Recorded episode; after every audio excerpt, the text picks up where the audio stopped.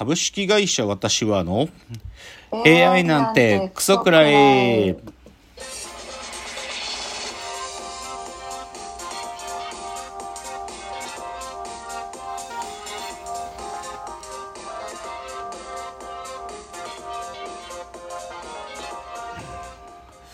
群馬が生んだ怪談時株式会社私は社長の竹之内です。サブカル研修生4代目アシスタントの深谷です。えーこの番組は大喜利 AI を開発する株式会社私は社長の竹之内が AI のことなんかお構いなしに大好きなサブカルチャーについてサブカルリテラシーの低い社員に丁寧にレクチャー言い換えれば無理やり話し相手になってもらう番組です。ということで今日164回の放送ゴールデンウィーク明けなんで久しぶりですけどね。はい。いやーどうでした？ゴールデンウィーク。何もしなかったですか？はい。引きこもりしてます。引き込んでました。あーいいじゃないですか。本当にね。なんかね、ゴールデンウィークはそんな何日か雨降ったりしたけど、なんか今週、昨日からずっと雨らしいですからね。今週末。あー、でも、どうなんかな。でも今日とか、今日、今日は5月13日の金曜日に撮ってるんですけど、今日大雨らしいよ。東京都あ、。そうなん。うん、もう横殴りの雨だみたいなこと言っとった。ううんん。まあ、だからまあちょっとね、ゴールデンウィーク明けて仕事やっとるという感じなんですが、えっと、まあまあ、まあちょっと2週空いてるんで、ラジオエンタメライフ。でも、どっちかというと、キンキンに起きたことで少し紹介したいなと思うんですけど、あのですね、かつて、2年前かな、バズーカって番組があってね、はい。あの2010年代結構長い時間やってて小籔さんが司会でこう尖ったことを紹介する番組があったの。BS スカパーで。でバズーカっつって僕これ超好きでいつかバズーカに出たいとも思ってたしバズーカでやってる企画の人たちとも絡みたいとも思っててこのラジオトークで一回バズーカの中で一番紹介したのは地下クイズ王決定戦つってその地上クイズでは絶対扱えないようなアングラなテーマのクイズしか出ないの。北朝鮮とか、セックスとか、えっと、ドラッグとか、そういう尖ったクイズしかやらないのをやってたりとか、他にもね、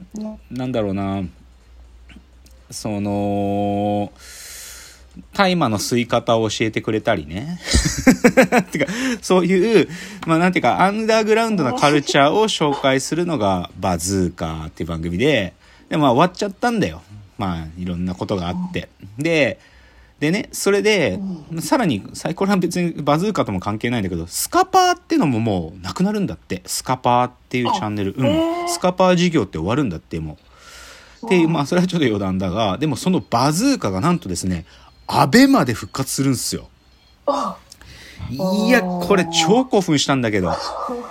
で、今最初の企画で高校生ラップ選手権とか、あと地下クイズ王決定戦の参出場者募集とかもう開始してて、5月の終わりぐらいから始まるらしい。もうはい。超楽しみ、マジで。今、アベマで、その、傑作集ちょっとだけ、あの、編集されてるの見られるけど、もう興奮するわ。こんな嬉しいことないぜっていうぐらい、なんか、いや、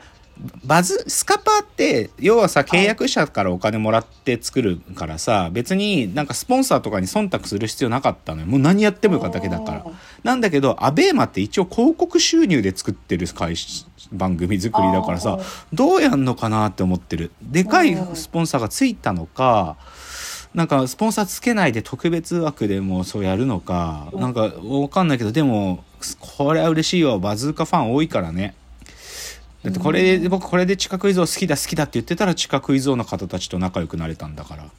ああの、地下クイズの方たちがやってるクイズ夜会っていうサークルがあって、はいその回何度も呼んでいただいて、うんいろいろ地下クイズのことを教えてます。そそれこそ地下クイズ夜会にはその地下クイズ王のチャンピオンたちがでいっぱいあ集まるんだけど、はい。シミケンさん、AV 男優のシミケンさんとか、あの、能町みね子さんとか、いらっしゃるんだよ、その会合に。すごいよね。なんかそうそういうクイズ夜会っていうのが行われてるので、そういう、なんか誘ってもらって行ったりして、最高だよね。っっていうのが、でもバズーカ復活もこれ何より嬉しいっていうのが1でした。次。もう一個ちょっとアングラ系トピックスでもアングラ系っていうもうそれどころじゃないんだけど、あの、今ね、多分明日まで、あ、違う、今日までか。あの、新宿ケーズシネマっていう、まあ、ちっちゃい映画館なんだけど、そこで、あの、カンパニー松尾監督のおうちでキャノンボールというのをやっています。この2週間。うん、ゴールデンウィーク中と今週、今日までだから2週間ちょっとやってるんかな。これね、正直ね、なんか、これね、レートショーでしかやってないよ。8時以降の時間でしかやってなくて、僕寝るの早いから、いやーで、ちょっと8時から見に行くかどうかなってすごい迷ってたんだけど、ちょっと周りの友達がね、いや、すごいと。高橋さん、キャノンボール、やっぱすごいと言われて、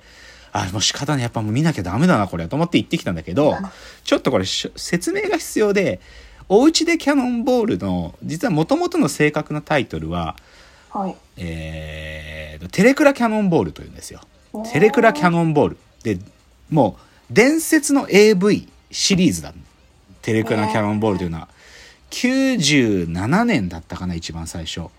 1997年に、その、AV 監督、レジェンド AV 監督のカンパニー松尾さんが、まあ、ハメ撮りってのを、もう、ハメ撮りっていう撮影手法を確立した人だけどね、カンパニ松尾という人。そのカンパニ松尾が、その他の AV 監督を誘って、こうなんていうかね、ロードムービー的に東北まで旅をしていくんだけど、その旅するっていうのはそれが移動の競争にもなってるんだけど同時にその途中途中で、ま、行く町々でその女の子をテレクラとかでナンパしてその女の子とやらせてもらってそれを映像に残せると点数がもらえるっていうそういう競技競技というかゲームなの。テレクラキャノンボールって。で、それは97年とかにはそういうナンパ、ナンパできるサービスなんていうのは、あの、テレクラとかが中心だったんだけど、だけど今はそれがもうマッチングアプリとかなってるわけね。で、それをずっと97年から AV として作ってて、で、2013年に映画を作って、で、その映画結構売れたのよね。結構ヒットして。で、それで次は2020年の東京オリンピックが行われてる裏でやるぞって決めてたのよ、もう。で、なんだけど、東京オリンピックが、まあ、あのね、開催延期になっちゃってね、2020年は。だから、その裏で、しかも緊急事態宣言下、だから2020年のゴールデンウィークにやってんだけど、はい、あの、お家でキャノンボールつって、リモートでナンパするんだよ。リモートでナンパしてね、で、それで、あの、画面の向こうで女の子にエッチなことさせて点数もらったりとかね。で、最後は、実際に会うっていうステージもあるんだけど、会うステージで、はい1.8メートル離れるソーシャルディスタンシングを取りながらエロいことをするんだけど、それで芸術点や技術点を競うんだけど、見てきてね、いや、素晴らしいね。素晴らしいっていうのは、なんか、こうさ、そう、緊急事態宣言、リモートとかソーシャルディスタンスとか言って、なんかいろんな人がいろんな作品作ったけど、なんかちょっと作品の強度がねそういうものとはちょっと違ったね本質的に。なんか僕はどういう気持ちで見たかっつうとこれなんかもしなんか自分がねちょっと気持ち落ちてる時見ちゃったらなんか結構自分の何て言うのかなこう見え方がね毎回変わるような作品だなと思った。どういうことかっつうと、コロナっていう中でなんか実際そういうナンパされた女の子たちが出てくる、まあいろいろ出てくるんだよ。特に夜のお仕事の方とかね。もしかも、やっぱり時代も変わっててね、あの、ジェンダーレス、その トランスジェンダーの方とか、女装してる人とかも出てくるんだけど、でもそういう方たちが、でもやっぱりコロナっていう状況の中で、なんかね、普段は自分のそういう気持ちを解放できるはずなのに、こう抑え込んでるってことがよくわかるなんか。だからやっぱりね相当人間の尊厳って傷つけられてんだなとかを僕は見ながら思ってねなんか別にエロいこととかどうでもよくってなんかそのコロナっていう時間にキャノンボールやったっていうそれがねすごいなんか響くものがありましたよ。だから今日、今日までなんでね、今日まで。まあでこれからね、順次全国でってことかもしんないし多分ね後々アマゾンプライムで出すみたいなことを映画の中で言ったりしてたからそういうのもあるかもしんないんだけど素晴らしかったね。ちょっとねキャノンボールあの皆さんねキャノンボールシリーズ調べてみるといいですよ。マジで尖ってるんで。もう憧れの作品っていうかいつか自分もこういうもの作りたいなって思ってる。でも真似をしたいわけじゃなくてあのこれくらいなんかしこうアンダーグラウンドだけどでもめちゃくちゃ笑えて面白いっていうのをつ自分も作りたいと思うような嫉妬するキャあの作品なんで。じゃ